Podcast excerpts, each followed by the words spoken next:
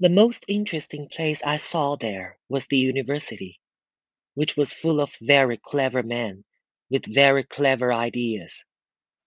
They were all working hard to find better, faster, cheaper, easier ways of doing and making things. They had ideas for building houses from the roof downwards, turning rocks into soft material, making rivers run uphill, and saving sunshine in bottles. I cannot remember half of the astonishingly clever ideas which they were working on.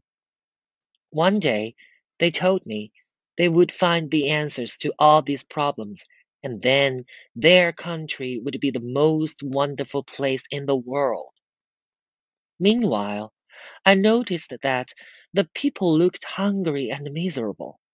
Their clothes were old and full of holes, their houses were badly built and falling down.